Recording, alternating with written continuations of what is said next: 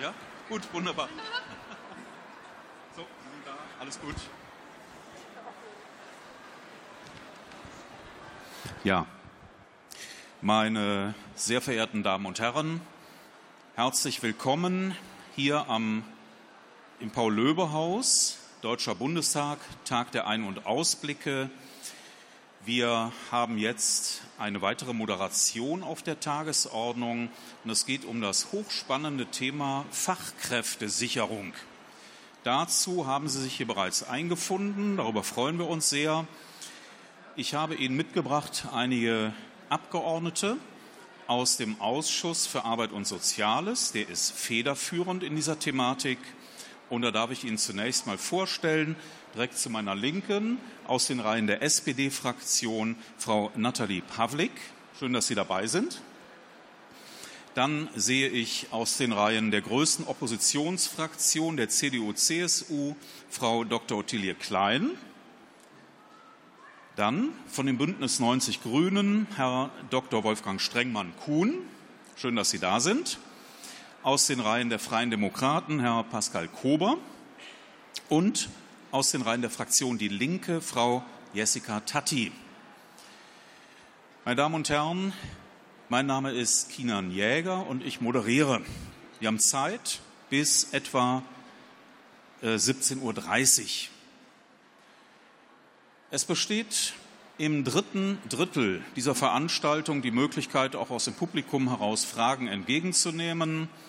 Wir würden uns freuen, wenn Sie sich hier rege beteiligen würden. Fachkräftesicherung. Ich weiß nicht, ob Ihnen es auch mal so ergangen ist wie mir neulich. Ich äh, war in Köln unterwegs und ich wollte eigentlich nur Brötchen kaufen bei einem Bäcker. Und das war unter der Woche. Und dann stand auf einmal ein Zettel an der Tür, heute geschlossen, kein Personal vorhanden. Ja, das kann Ihnen mittlerweile passieren. Ja? Oder was machen Sie, wenn Ihnen zu Hause ein Wasserhahn abbricht und Sie suchen einen Handwerker, aber Sie finden keinen, weil keiner da ist? Oder ein Pflegefall tritt irgendwo auf und es gibt kein Pflegepersonal, was sich darum kümmern könnte. Also auf unserem Arbeitsmarkt ist im Moment einiges in Schieflage. Das ist ungewöhnlich, diese Situation, die kannten wir eigentlich in den letzten Jahren eher andersherum. Aber jetzt besteht tatsächlich ein Mangel an Fachkräften. Und die Frage ist, wie kann man zukünftig eine Situation herstellen, wo dieser Arbeitsmarkt wieder ins Lot kommen könnte. Denn wir wissen natürlich auch, dass für die deutsche Wirtschaft der Fachkräftemangel eines der größten ernstzunehmenden Probleme ist, die wir überhaupt haben zurzeit. Wir haben heute einige Experten unter uns. Wir haben es eben gehört aus verschiedenen Fraktionen. Und wenn Sie versuchen, hier Lösungen zu finden, da gibt es unglaublich viele verschiedene Stellschrauben. Das werden wir gleich sicherlich hören. Ich habe ähm, an dieser Stelle freue ich mich jetzt, dass wir da einige verschiedene Positionen mal hören. Und äh, vielleicht fangen Sie einfach mal an, Frau Abgeordnete Pavlik. Wir sind gespannt, wie die SPD dieses Problem angehen möchte.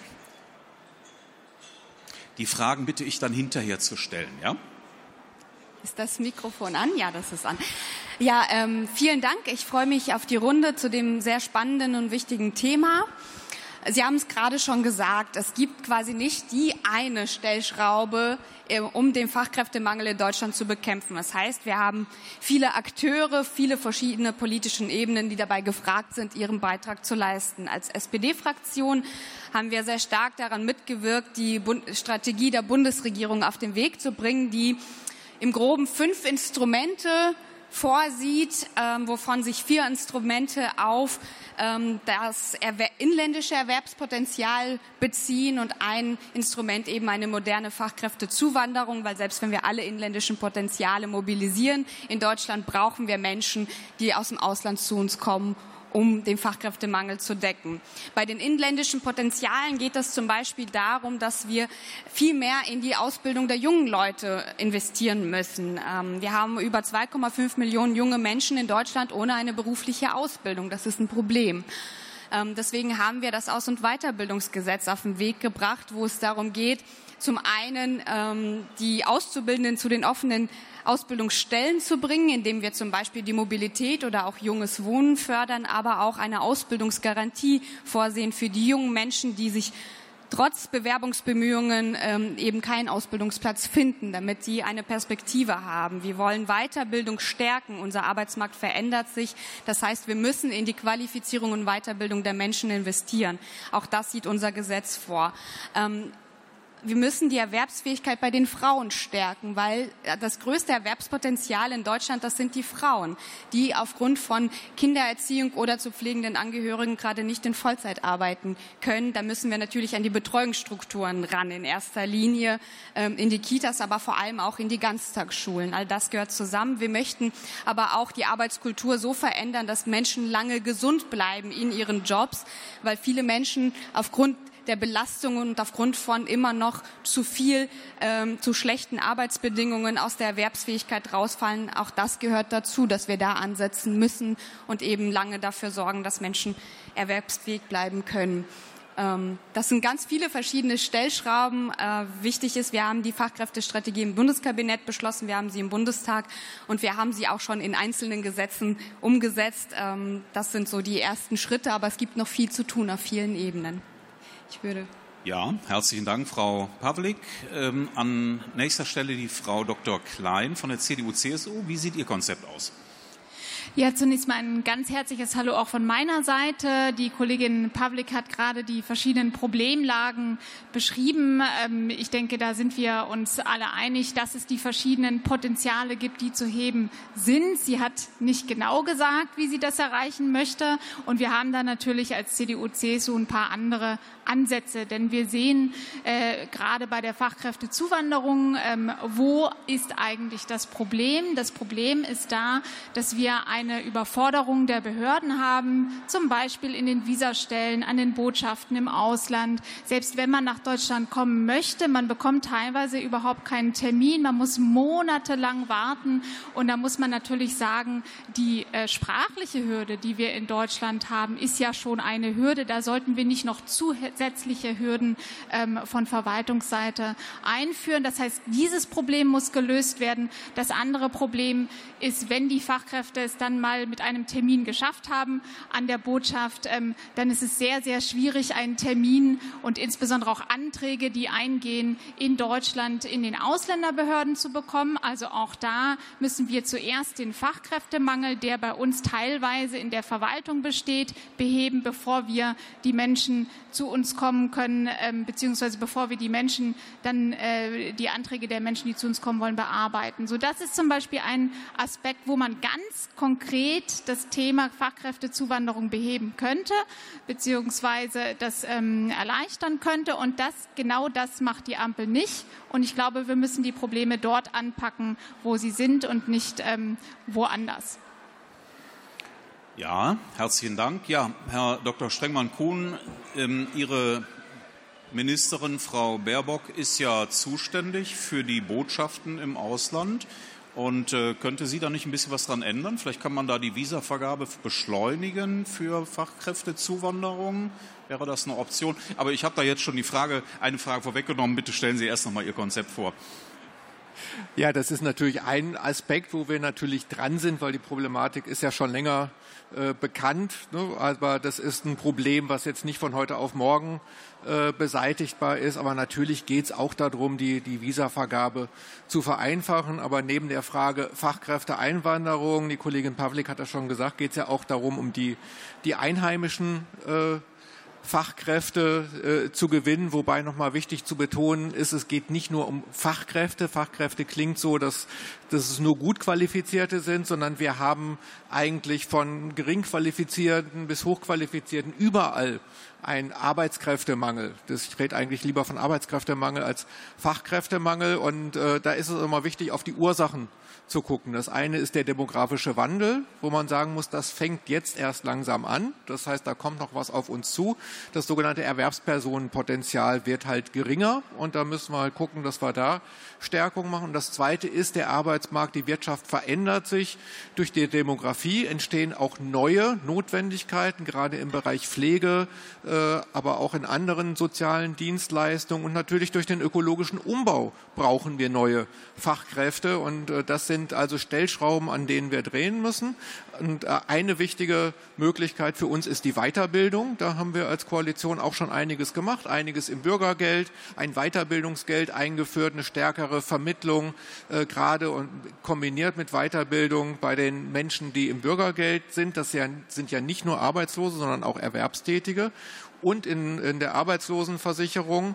Und wir haben dann im Aus- und Weiterbildungsgesetz, was wir vor der Sommerpause verabschiedet, weitere Stellschrauben gedreht, wie wir Weiterbildung noch weiter verbessern wollen, um auf die neuen äh, Herausforderungen die Menschen darauf einzustellen. Und das andere ist aber auch, Stichwort Erwerbspersonenpotenzial, sozusagen Erwerbsbeteiligung stärker zu fördern. Da ist insbesondere bei den Frauen noch viel Potenzial nach oben, weil viele Frauen bei uns sind nur Teilzeit erwerbstätig. Da sind dann Schritte wie das Ehegattensplitting, was, wo, wo man Anreize verbessern kann, aber natürlich auch Kinderbetreuung und ähnliches. Bei den Älteren ist noch viel äh, Potenzial. Also das sind nochmal wichtige Punkte, die wir da angehen wollen, also mehr Menschen, mehr Brücken in den Arbeitsmarkt bauen, aber eben über Weiterbildung halt auch die Menschen für die zukünftigen Herausforderungen aufstellen.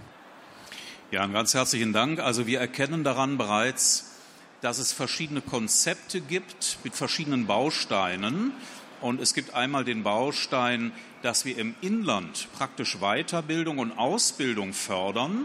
Und es gibt den ausländischen Baustein, dass man von außen eben weiter zu, äh, Kräfte ähm, bittet, nach Deutschland zu kommen, also ihnen Deutschland praktisch ähm, attraktiv macht ähm, um qualifiziertes Personal dann aus dem Ausland zu gewinnen. Wir werden das gleich noch mal etwas genauer ähm, differenzieren. Ich möchte an dieser Stelle noch festhalten, dass der Abgeordnete Kleinwächter aus den Reihen der AfD heute leider verhindert ist, äh, aus Krankheitsgründen. Üblicherweise verfahren wir ja so, dass immer einer aus den Reihen der Regierungsfraktionen spricht, dann einer aus den Reihen der Opposition, also so im Ping-Pong-Verfahren. Und ähm, deswegen ist das heute ähm, hier etwas so nicht möglich, weil, wie gesagt, der Abgeordnete aus der Reihen der AfD nicht bei uns ist. Ähm, deswegen fahre ich jetzt mal fort mit der FDP. Herr ähm, Pascal Kober, Ihr Konzept, die Freien Demokraten? Ja, guten Tag zunächst einmal zusammen. Schön, dass Sie da sind und sich auch für dieses Thema interessieren. Denn es ist in der Tat ähm, eines der ganz, ganz drängenden, übrigens nicht erst seit äh, gestern, sondern ich kann mich in meiner ersten Legislaturperiode erinnern, dass die damalige Arbeits- und Sozialministerin Ursula von der Leyen das Thema Fachkräftemangel für das zentrale Gefährdung oder die zentrale Gefährdung für den Wohlstand im nächsten Jahrzehnt angesehen und benannt hat. Und äh, nur um das auch noch mal an einigen Zahlen zu verdeutlichen, der deutsche Industrie, die Deutsche Industrie- und Handelskammer beziffert den Wertschöpfungsverlust, den wir jährlich durch den Fachkräftemangel jetzt schon haben, auf 100 Milliarden Euro. Die, die, die, das Institut für Arbeitsmarkt und Berufsforschung, das ist das Forschungsinstitut der Bundesagentur für Arbeit, sagt, wir bräuchten jährlich 400.000 Menschen, die neu in unseren Arbeitsmarkt dazukommen.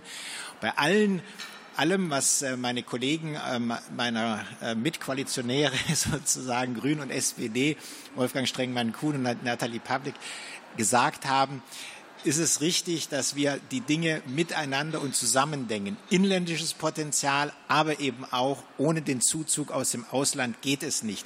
Und das Fachkräfteeinwanderungsgesetz, das wir jetzt kurz vor dem Sommer verabschiedet haben, gemeinsam, geht da schon große Schritte in die richtige Richtung.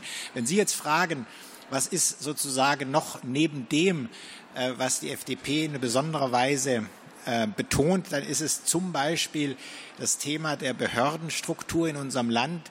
Äh, wir haben ja die Situation, dass über das Ausland wir schon gesprochen haben, die Visavergabe, aber auch im Inland haben wir die Ausländerbehörden wo die Verfahren viel zu lang dauern. Selbst in einer Stadt wie Stuttgart war in den letzten Tagen in der Zeitung zu lesen, stehen die Menschen schon am Vorabend an, 18 Uhr, um am nächsten Tag dann einen Termin äh, bei der Ausländerbehörde ähm, erlangen zu können.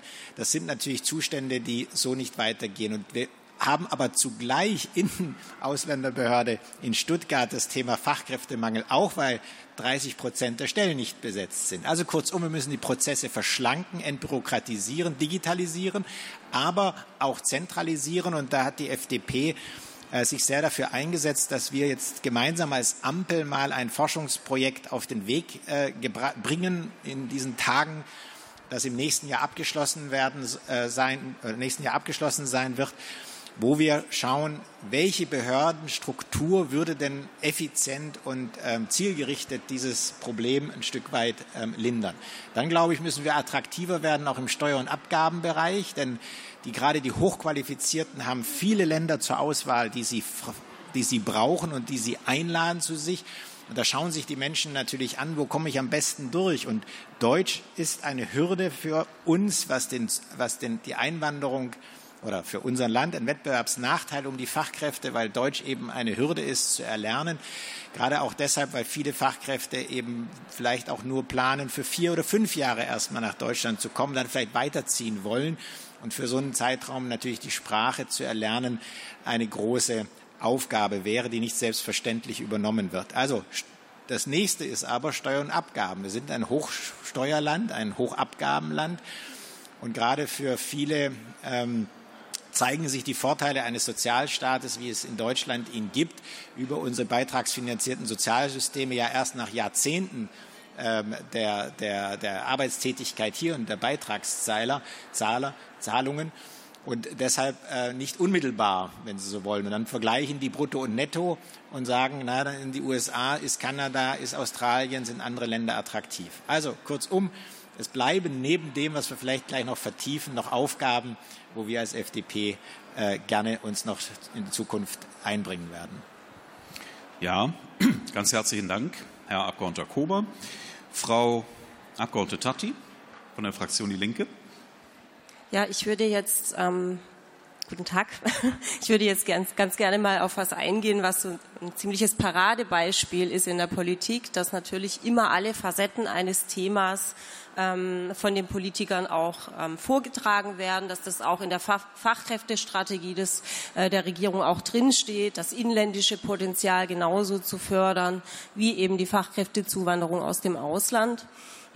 Frau Pavlik hat auch gerade erklärt, dass das schon in verschiedenen äh, Gesetze eingeflossen äh, wäre. Was zählt, ist eben in der Politik immer auch, äh, was da an Ergebnissen rauskommt. Und ich kann nur sagen, dass zum Beispiel gerade das Aus- und Weiterbildungsgesetz, was hier gerade angesprochen wurde, ähm, nicht zu einer großartigen Verbesserung führen wird, weil es einfach viel zu klein gedacht ist. Es geht um 10.000 Förderungen im Jahr.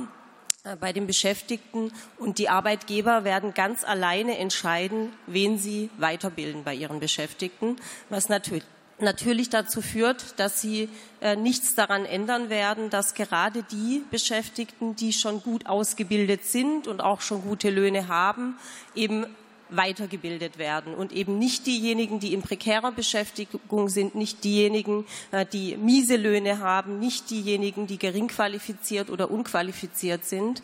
Da besteht laut OECD aber auch ein ganz hoher Dringlichkeitsbedarf, äh, das nachzuholen. Und wenn wir jetzt über das Bürgergeld äh, sprechen, Herr Strengmann-Kuhn, ist es eben einfach so, dass bei der Weiterbildung für Erwerbslose massiv gekürzt wird und dass die äh, Zeit der Arbeitslosigkeit dann eben auch nicht mehr dafür genutzt werden kann, ähm, eine ja, abschlussbezogene Weiterbildung zu machen und dann auch wieder bessere Chancen am Arbeitsmarkt zu haben. Da wird massiv Geld eingestrichen, wie mit dem ganzen Sparhaushalt, den wir vor uns haben. Außer äh, bei der Rüstung wird überall krass eingespart. Wir werden keinen Auf, äh, Aufbruch bei der Bildung erleben. Die über zweieinhalb äh, Millionen äh, Jugendlichen äh, sind angesprochen, die keinen Berufsabschluss haben. Also ich möchte sagen, wir haben mit den äh, Problemen, die wir in diesem Bereich der Fachkräftesicherung haben, auch ein gewaltiges soziales Problem im Land, wo man doch dazu auch nutzen muss, jetzt diese Fachkräfte. Ähm, suche, dass man die auch löst. Also dass man denen im Land auch wieder eine Chance gibt, die heute schlecht dastehen, die auf eine Chance warten, die auf eine Qualifizierung warten, die gerne ihr Leben für sich und für ihre Familien verbessern würden. Ähm, und da kann ich leider bei der Ampel und ihrer äh, gesetzlichen Planungen äh, noch nichts erkennen, was da wirklich eine Wende bringen würde. Unzweifelhaft ist, dass wir sicherlich auch für einige Bereiche Fachkräfte aus dem Ausland brauchen. Aber auch da muss man ja sehen, dass die letzten Endes äh, dann auch gerne irgendwo eine gute Wohnung finden würden. Ähm, wir haben auch ein massives Wohnungsproblem. Wir haben äh, eine Unterversorgung bei den, bei den Kita-Plätzen. Ist übrigens auch ein Grund, warum viele Frauen nicht zurück in den Beruf können, die äh, durchaus auch Fachkräfte sind. Ähm, also von daher gibt es da einfach ganz dicke Hausaufgaben zu machen und außer schönen Reden ähm, habe ich da bisher von der Ampel nicht so großartig was mitbekommen. Ja, ich greife die Frage mal auf, gebe die gleich mal weiter an die Ampel. Äh, was tut denn die Ampel für diese zwei Millionen Jugendlichen, von denen Sie sprechen, äh, die ohne Berufsausbildung sind? Was ist da konkret angedacht? Denn ich glaube, die jüngere Generation nimmt ja da irgendwo eine Schlüsselrolle ein in dem Problem. Da tun wir sehr, sehr viel und das ist natürlich erstmal eine Hypothese zu behaupten, unser Gesetz würde nicht wirken. Wir haben das erst vor der Sommerpause beschlossen. Das heißt, ob das wirkt, wird sich zeigen. Aber unter anderem beinhaltet dieses Gesetz eine Ausbildungsgarantie mit einem Rechtsanspruch für junge Menschen. Wir haben ein ähnliches Modell in Österreich und da zeigt äh, ganz große und gute Wirkungen. Ähm, was wir äh, auch noch für die jungen Menschen tun, ist zum Beispiel, dass wenn ein junger Mensch sich entscheidet für einen Ausbildungsplatz woanders hinzuziehen, wo es eben die passende Ausbildung gibt, dass er dabei äh, mit einem Mobilitätszuschuss zum Beispiel äh, einen Anspruch auf einen Mobilitätszuschuss bekommt. Ähm, wir fördern in einem anderen Programm vom Bauministerium das junge Wohnen für Azubis aber auch der, die Ausbildungsplatzgarantie ist etwas ganz, ganz Tolles. Das heißt, junge Menschen, die sich in Regionen befinden, wo es eine Unterversorgung an Ausbildungsplätzen gibt, die einen Bewerbungswillen aufgezeigt haben, bekommen dann eine außerbetriebliche Ausbildung äh, zugesprochen. Und ich kann Ihnen sagen, dass das sehr, sehr wertvoll ist. Ich habe gestern erst eine Freistellungsfeier in meinem Wahlkreis besucht von der Handwerkskammer. Die besten Abschlüsse haben bei uns mitunter Jugendliche vom Berufsbildungswerk in Karben gemacht. Das ist ein Werk, wo es außerbetriebliche Ausbildung gibt, die gleichzeitig aber mit Betrieben kooperieren. Und dort wird Jugendlichen die Möglichkeit gegeben, häufig Jugendliche, an die kein Mensch geglaubt hat, eine Ausbildung zu machen mit Betrieben, mit denen das Werk kooperiert, die sie ganz oft auch übernehmen und so erstmal überhaupt in ein Ausbildungssystem zu finden. Und ich finde das etwas ganz, ganz Tolles und bin auch sehr froh darüber, dass wir eben die Ausbildungsgarantie so in diesem Gesetz verankern konnten. Ähm, ich kann auch gerne noch auf ein paar andere Punkte eingehen, wenn ähm, es die Zeit zulässt. Äh, ja, wenn es kurz ist, gern. Genau. Ähm, Im Bereich der Weiterbildung haben wir ja bei dem Gesetz vor allem auf die Weiterbildung während der Erwerbsfähigkeit gesetzt. Das heißt, dass wir zum einen Betriebe unterstützen, die sich im Strukturwandel befinden und kollektiv ihre Beschäftigte weiterbilden, aber auch einzelne ähm, Beschäftigte. Das ist völlig in Ordnung, aber es gibt auch in, im Weiterbildungsbereich noch viele verschiedene andere Instrumente, auf die man setzen kann, die sich natürlich nicht alle samt in diesem einem Gesetz wiederfinden. Ähm, bei der Weiterbildung von Menschen, die in nicht qualifizierten Berufen arbeiten, haben wir da zum Beispiel auch beim Bürgergeld, aber auch in vielen anderen Programmen, wo wir auf die Qualifizierung von Menschen setzen, die dadurch unterstützt werden. Und noch ein Punkt, wenn ich darf, zum Fachkräftezuwanderungsgesetz. Ähm, ja, wir müssen Bürokratie abbauen, aber das, was wir mit dem Fachkräftezuwanderungsgesetz ja auch machen, ist, dass wir bei der Anerkennung von ausländischen Abschlüssen schneller und besser werden. Die eine ganz, ganz große Hürde ist, dass es in den Ländern außerhalb Deutschlands, die zum Beispiel das duale Ausbildungssystem so nicht gibt, weshalb Menschen Berufe können, die hierher kommen, die aber nicht adäquat anerkannt werden. Da setzen wir Verbesserungs an. Und ich finde aber auch, dass ein wichtiger Punkt unsere Willkommenskultur ist, woran wir alle gemeinsam arbeiten können, dass sich Menschen, die hierher kommen, die hier arbeiten möchten, Teil dieser Gesellschaft sein möchten, auch die Chance dazu bekommen. Und das tun wir mit dem Fachkräftezuwanderungsgesetz, das tun wir mit der vereinfachten Einbürgerung und das tun wir auch mit dem Spurenwechsel, zum Beispiel, dass Menschen, die über das Asylsystem nach Deutschland gekommen sind, die Möglichkeit haben, ins Einwanderungssystem zu kommen. Ich finde, das sind wichtige Schritte. Und ganz kurz noch zu Frau Klein, weil sie das angedeutet hat. Das Fachkräftezuwanderungsgesetz hätte auch vor vielen, vielen Jahren kommen können. Ihre Partei hat das leider blockiert. Und ich finde auch beim Thema Willkommenskultur leistet Ihr Fraktionsvorsitzender jetzt keinen guten Beitrag dazu, dass Menschen mit Migrationshintergrund sich hier wohlfühlen. Ja, Frau Dr. Klein, ich glaube, da wollen Sie direkt darauf antworten. Ja, also zunächst mal bin ich äh, selber ein Mensch mit Migrationshintergrund und ähm, äh, fühle mich jetzt hier nicht unwohl. Äh, fand die Bemerkung jetzt etwas unpassend, aber ähm, das Fachkräfteeinwanderungsgesetz haben wir ja als unionsgeführte Bundesregierung übrigens auch zusammen mit Ihrer Partei, mit der SPD, verabschiedet. Das war ähm, ein sehr liberales, modernes Gesetz, äh, wie ich finde, auch ein sehr gutes Gesetz, ist durch die Corona-Zeit konnte eben auch noch nicht seine Wirkungen entfalten. Und ähm, richtig ist aber, dass wir gerade bei den bürokratischen Prozessen, die ich vorher geschildert habe, das Thema Antragsstau äh, in den Behörden, den Fachkräftemangel in, dem, in unseren Behörden, auch im In- und Ausland, dass wir da natürlich ansetzen müssen. Das brauche ich nicht weiter wiederholen. Ich möchte noch mal einen Punkt aufgreifen, äh, das Thema, wie wichtig die Umsetzung ist. Denn wir haben jetzt, äh, wie Frau Tatti auch schon sagte, ganz viel Schönes gehört. Äh, und am Ende des Tages zeigt sich die die Umsetzung an ganz konkreten Zahlen, nämlich im Haushalt.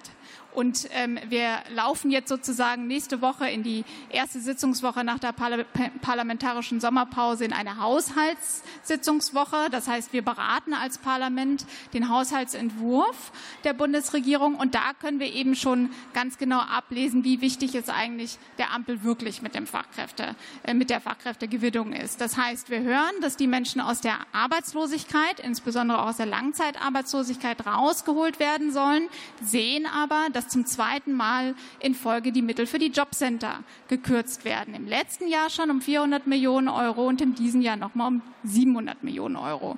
Wir sehen oder wir hören, dass die Frauen mehr in die Erwerbstätigkeit finden sollen, mehr Vollzeit arbeiten sollen. Gleichzeitig hat aber die Ampelregierung die äh, MIDI-Jobgrenze auf 2000 Euro angehoben. Und im parlamentarischen Prozess ist da deutlich geworden, in den äh, Expertendiskussionen, das haben alle Experten durchgehend kritisiert, dass diese Art von Erhöhung der MIDI-Jobgrenze nur zu eins führt, nämlich zu mehr Teilzeitbeschäftigung und nicht zu mehr Vollzeitbeschäftigung.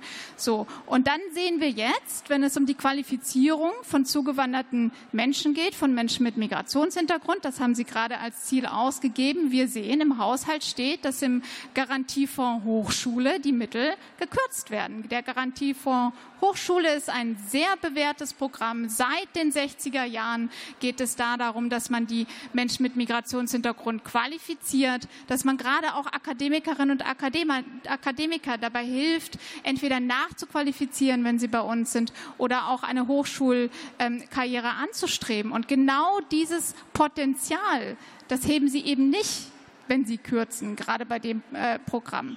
Und dann möchte ich abschließend noch einen letzten Aspekt ansprechen, der tatsächlich noch gar nicht hier äh, Erwähnung gefunden hat. Und das sind die Menschen, die unser Land verlassen. Denn wir haben ja auch Hunderttausende jedes Jahr, die Deutschland den Rücken kehren. Und da hat die Ampel tatsächlich gar nichts zu bieten. Denn da wäre ja mal schön, entweder mal zu fragen, woran liegt es? Was sind die Gründe für die Abwanderung? Und vielleicht auch die Frage, wie gewinnen wir denn die Menschen wieder?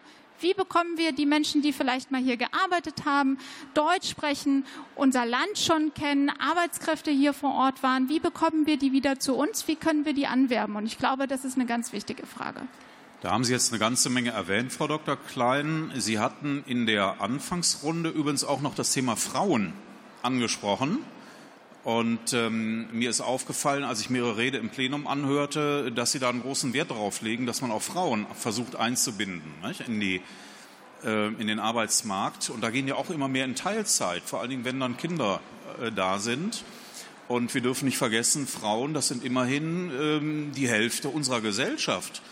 Also insofern liegt da wahrscheinlich auch nochmal ein Schlüssel, an dem man arbeiten könnte. Herr Dr. Strengmann-Kuhn, Sie haben einige Male genickt, äh, andere Male haben Sie aber auch etwas mit dem Kopf geschüttelt. Gibt es Unterschiede in Ihren Positionen? Ja, natürlich gibt es Unterschiede. Ich fange vielleicht mal mit ein paar Punkten an. Also in der Tat äh, ist das auch wichtig bei dem äh, Zuwanderungssaldo, nicht nur zu gucken, wer kommt zu uns, sondern was ist mit den Leuten, die weggehen. Und mein Wahlkreis ist Offenbach. Da gibt es einen extrem hohen Anteil von Menschen mit Migrationshintergrund, die dann in die Heimat ihrer Eltern oder Großeltern wieder zurückwandern, weil sie sich hier nicht heimisch fühlen.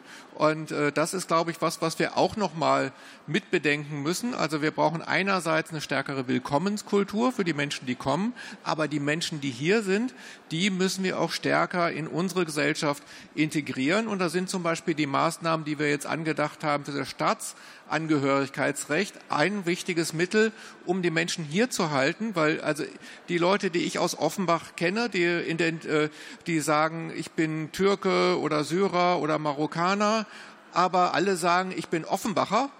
Und es wäre doch gut, wenn die Leute, die sagen, ich bin Offenbacher, auch sagen würden, ich bin Deutscher.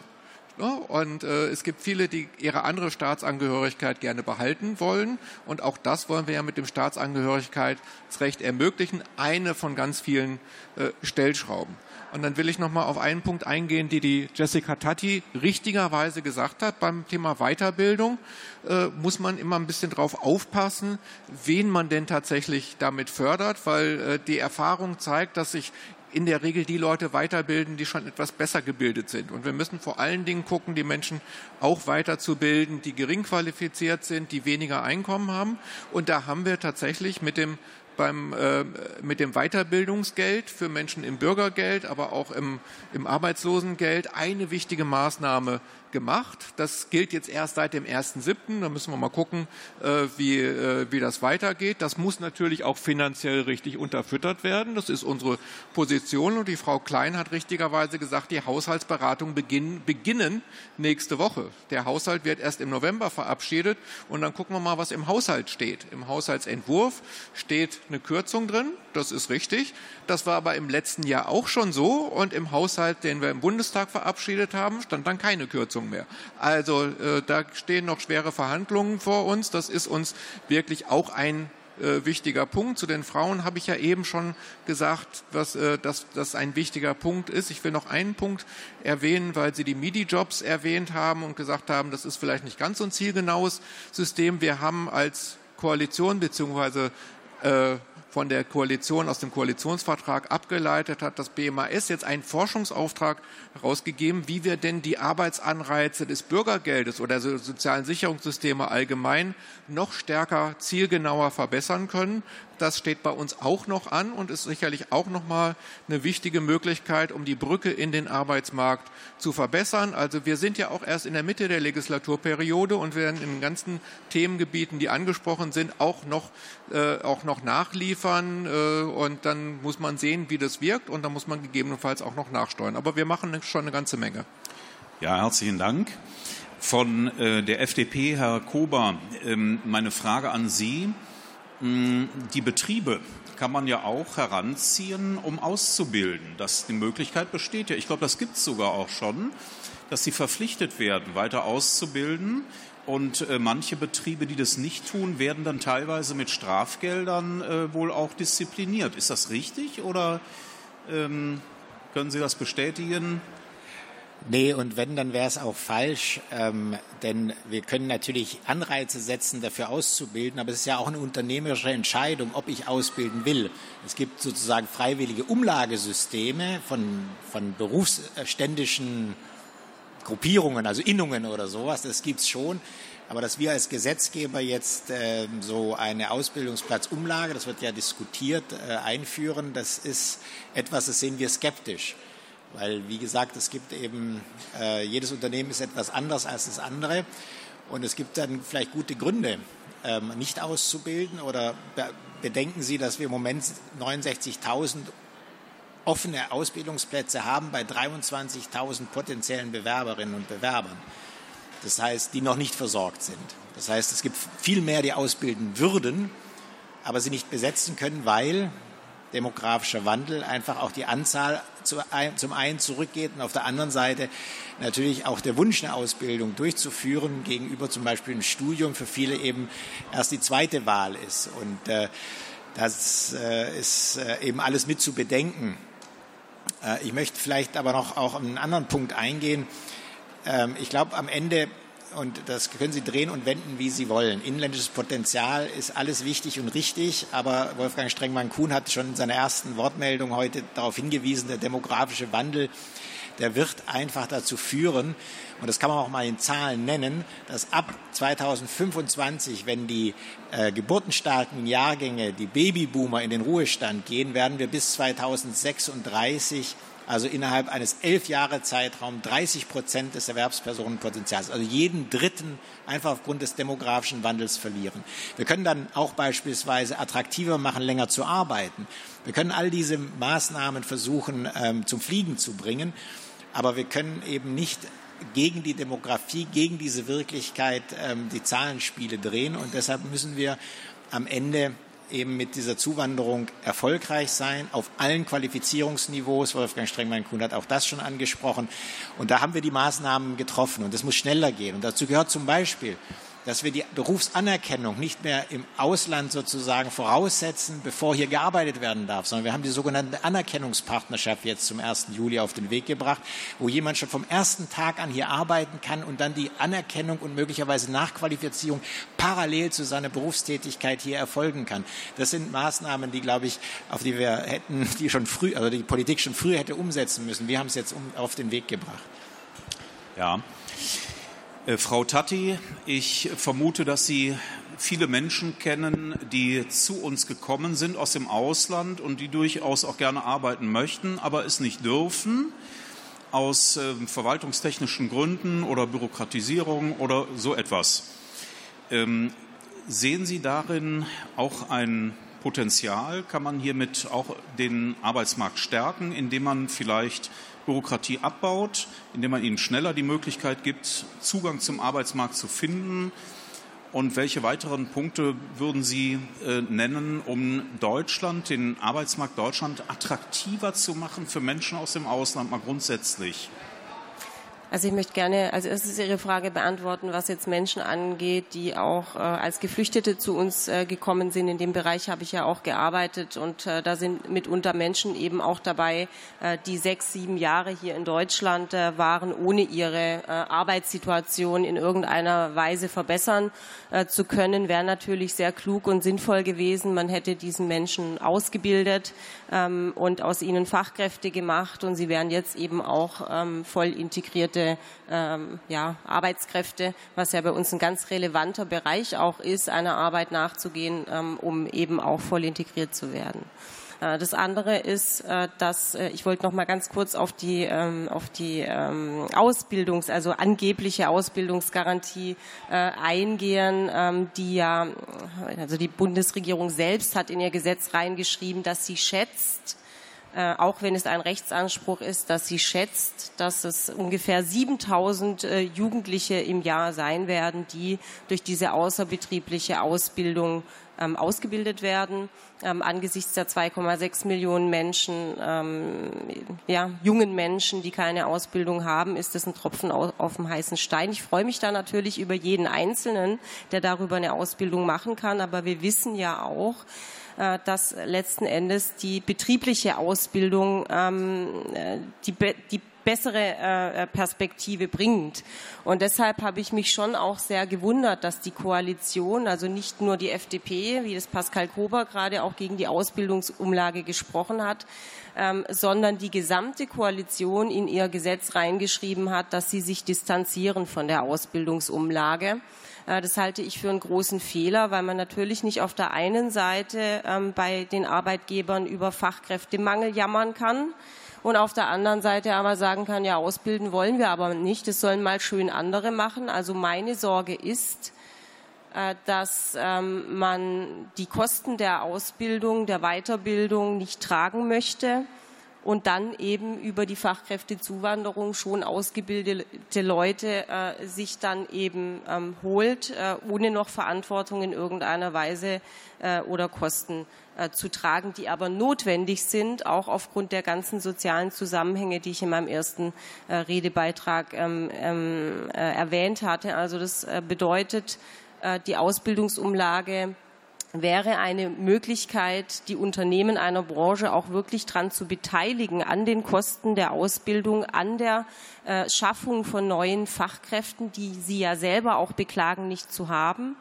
Ähm, und äh, dann äh, auch diesen Anreiz, von dem Pascal Kober gesprochen hat, dann auch zu schaffen, damit Unternehmen mehr ausbilden. Deshalb ähm, ist es auch eine Forderung meiner Fraktion, dass wir diese Ausbildungsumlage einführen, weil ähm, die außerbetriebliche Ausbildung nicht ausreichen wird, ähm, um eine Garantie den jungen Menschen zu geben. Ich sehe jetzt vielen Dank. Noch eine Wortmeldung, die will ich noch kurz mit reinnehmen, denn wir wollten noch zwei, drei Fragen aus dem Publikum zu, oder ganz, ganz kurze Replik dazu. Also erstens, wir, wir als Grüne fänden eine Ausbildungsumlage durchaus eine sinnvolle Geschichte, gerade weil es die Unternehmen stärker unterstützt, die selber ausbilden. Äh, aber wir müssen auch sehen, wir haben auf dem Ausbildungsmarkt jetzt nicht ein großes Angebotsproblem an Ausbildungsplätzen, sondern das Problem ist, dass Menschen, die einen Ausbildungsplatz suchen, äh, obwohl es so viele Angebote gibt, keinen finden. Und da haben wir halt nicht nur diese außerbetriebliche Ausbildung äh, eingeführt als Rechtsanspruch, also und darauf bezieht sich die Zahlen von der Kollegin Tati, aber das ist das, das letzte Netz, das ist außerbetriebliche Ausbildung, ist ja nicht unser Ziel. Unser Ziel ist, dass die Menschen in betriebliche Ausbildung kommen. Und da haben wir in der bei dem Aus- und Weiterbildungsgesetz, bei der Ausbildungsgarantie eine ganze Reihe von, von Mitteln, auf die die Kollegin Pavlik schon hingewiesen hat, die dafür sorgen sollen, dass die Menschen eben nicht in die außerbetriebliche Ausbildung kommen, sondern in eine betriebliche Ausbildung und nicht verloren gehen, auf dem Weg einen Ausbildungsplatz zu finden. Darum geht es da in erster Linie. Ja, vielen Dank. Sie auch noch kurz? Ich kann das gerne ergänzen. Also ich persönlich bin auch ein Fan einer, eines Umlagesystems, was Bremen testet das ja jetzt gerade aus ähm, eben aus dem Grund, dass Betriebe, gerade die kleineren Betriebe, äh, besonders viel ausbilden und davon dann unterstützt werden, während größere Betriebe im Vergleich zu den Menschen, die sie ausbilden könnten und die sie auch perspektivisch brauchen, zu wenig ausbilden, da an der Stelle auch Verantwortung tragen müssen. Das hat nicht den Weg in den Koalitionsvertrag gefunden. Das ist auch richtig. Nichtsdestotrotz finde ich, ist es eine Idee, über die man sehr wohl auch diskutieren kann. Ich bin aber auch der Meinung, dass wir auch andere Anreize setzen müssen, mit denen wir Betriebe, die ausbilden, unterstützen. Ich habe in meinem Wahlkreis zum Beispiel einen Handwerksbetrieb Metallbau. Die ähm, beiden G Geschäftsführer lernen nach Feierabend mit dem Geflüchteten, den sie ausbilden, noch Deutsch, damit er die theoretische Prüfung besteht. Ich finde das sehr ehrenswert und total toll, wie engagiert die sind. Aber ich finde, wir brauchen auch für sowas viel, viel bessere Unterstützung. Wir brauchen, gerade wenn Menschen bereit sind, eben Jugendliche in eine Ausbildung zu bringen, die besonderen Unterstützungsbedarf sind, sollten diese Unternehmen auch noch viel, viel besser gefördert und unterstützt werden ähm, das ist äh, auch etwas, wo wir zum Beispiel im Rahmen von Wirtschaftsförderung auf jeden Fall noch viel, viel mehr tun können. Ja, herzlichen Dank. Ähm, ich will eins abschließend noch sagen. Glauben Sie nicht, dass wir hier in Deutschland die Einzigen wären, die dieses Problem hätten. Denn äh, in Frankreich, in den Niederlanden sieht es ganz genauso aus. Auch dort gibt es einen drastischen Fachkräftemangel. Und vielleicht kann man ja auch mal darüber nachdenken, ob man so eine Frage nicht auch europäisch lösen kann. Ne? So, jetzt hatte ich Ihnen versprochen, ein, zwei Fragen aus dem Publikum noch zuzulassen. Wer möchte dazu gern. Ich komme mal gerade zu Ihnen rüber. Bitte fassen Sie sich kurz. Uh, Sie haben kurz die doppelte Staatsbürgerschaft erwähnt. Es würde mich interessieren, wie Sie oder Ihre Parteien uh, dagegen stehen. Die Staatsbürgerschaft. Die doppelte Staatsbürgerschaft. Doppelt, ach, doppelte, ja. Hm? Ähm, ja, wir befürworten die doppelte Staatsbürgerschaft. Ich bin übrigens selber jemand, der die hat. Ähm, wir sind als Spätaussiedler nach Deutschland gekommen, 99, und da gibt es die Möglichkeit für Spätaussiedler eben die doppelte Staatsbürgerschaft zu behalten. Ähm, ich finde, dass äh, es gut funktioniert bei denjenigen, wo es möglich ist und dass es natürlich dass wir nicht Menschen dazu zwingen sollten, ihre kompletten Wurzeln aufzugeben, nur um die deutsche Staatsbürgerschaft zu erhalten. Das passt nicht mehr in eine moderne, globalisierte Welt. Von daher halte ich das System für sehr gut. Und das werden wir ja jetzt auch bei der Vereinfachung der, aber der Staatseinbürgerung auch so durchführen, durchs Gesetz. Dazu noch jemand? Also das war ja auch schon in den vergangenen ähm, Bundesregierungen immer wieder Thema und es gibt da verschiedene Vereinbarungen mit verschiedenen Ländern. Ähm, Sie haben gerade ein Beispiel genannt, die USA und andere. Da gibt es die Möglichkeit. Ähm, ich bin so ein bisschen zwiegespalten. Es wird immer gesagt, dass äh, wenn, wenn es diese doppelten Staatsbürgerschaften als Angebot gibt, dass es dann auch mehr Einbürgerungen geben wird. Und wir sehen eben am Beispiel der Niederlande, dass das nicht der Fall ist. Insofern bin ich mir da ähm, unsicher, ob das wirklich zu mehr Einbürgerungen führen würde. Ähm, ansonsten würden wir, freuen wir uns natürlich, wenn die Menschen zu uns kommen und Deutsche werden äh, und sich hier heimisch fühlen und ähm, sich hier auch ein Leben aufbauen. Vielen Dank. Eine weitere Frage sehe ich hier vorne.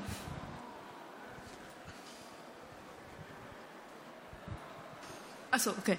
Ähm, ich ich wollte fragen über diese Bürokratie für den Ausländer. Also es geht immer so, wenn ich Aus Arbeitsvisum bekommen will, ich brauche Arbeitsvertrag, aber wenn ich ähm, Arbeit suche, dann ich brauche ähm, Arbeitsvisum. Also wenn ich kein Visum habe, die wollen nicht in, ähm, eingestellt werden. Also deswegen, ich habe auch äh, zum Beispiel, ich habe ähm, ich wollte diese Arbeitsgeber wechseln. Ich habe schon Arbeitsvisum, aber es ist abhängig von jetzt, äh, letztigen Arbeitsgeber. Und ich habe das beantragt ähm, Ende Juli, aber es ist immer noch nicht ähm, erledigt. Und es ist sehr frustriert als Arbeitnehmer und ich, ich habe so großen Angst, dass ich mein, diesen Arbeitsplatz verliere. Und ähm, wie würden Sie dann darüber umgehen? Ja. ja, das scheint mir eine Frage der Bürokratie zu sein. Will sich da jemand zu äußern? Bürokratisch. Also es ist natürlich so, ähm, dass unsere, darüber haben wir ja schon gesprochen, unsere Behörden überlastet sind. Ich kenne jetzt einen Fall ähm, auch aus äh, meiner Region, wo das Arbeitsvisum am Tag vor dem Ablauf verlängert worden ist, zwar noch rechtzeitig, aber so kann man ja mit den Menschen nicht umgehen, weder äh, mit denen, die da arbeiten, noch mit dem Arbeitgeber. Ähm, da ist ja keine Planungssicherheit da und was das für jemanden persönlich bedeutet, kann man sich ja vorstellen, ob er nicht, weiß, ob er nicht weiß, ob er morgen ausreisen muss oder nicht und sich ja da auch entsprechend nicht äh, vorbereiten kann. Und wenn er sich vorbereitet, war vielleicht alles umsonst. Kurzum, die Frage ist, und meines Erachtens haben wir das mit dem Fachkräfteeinwanderungsgesetz jetzt gelöst, dass das Entscheidende ist, dass Sie einen Arbeitsvertrag haben. Ja, da gibt es zwar noch ein paar Bedingungen, wann Sie einen Arbeitsvertrag bekommen, aber Sie äh, knüpfen sozusagen das, ähm, die Aufenthaltsberechtigung oder den Aufenthaltstitel tatsächlich an einen Arbeitsvertrag. Und dann dürfte es auch kein Problem mehr sein, wenn Sie den Arbeitgeber wechseln. Also ich hoffe, dass wir das jetzt gelöst haben in Zukunft für Sie. Gut. Ja, meine Damen und Herren, ich glaube, es gibt noch eine ganze Menge Fragen. Wir müssen allerdings ein bisschen auf die Uhr schauen. Deswegen schlage ich Folgendes vor. Wer noch Fragen hat, kann sich gleich gerne noch bilateral hier mit den Abgeordneten unterhalten. Ich glaube, wir haben alle gemerkt, das ist ein Bereich, der hat unglaublich viele Stellschrauben. Welches jetzt die richtige Schraube ist, das wird wahrscheinlich erst die Zukunft zeigen. Das Ganze wird sicherlich viel Geld kosten, das haben wir gehört, aber am Ende könnte es diese Investition auch wert sein, denn wir haben ja eben auch gehört, was der deutschen Wirtschaft dadurch verloren geht und natürlich auch dem Steuerzahler bzw. dem Bund. Ähm, und insofern ist es schon wichtig, dass wir das Thema hier mal etwas intensiver besprochen haben. Ich danke Ihnen ganz herzlich fürs Zuhören, Zuschauen und ähm, hoffe, dass Sie noch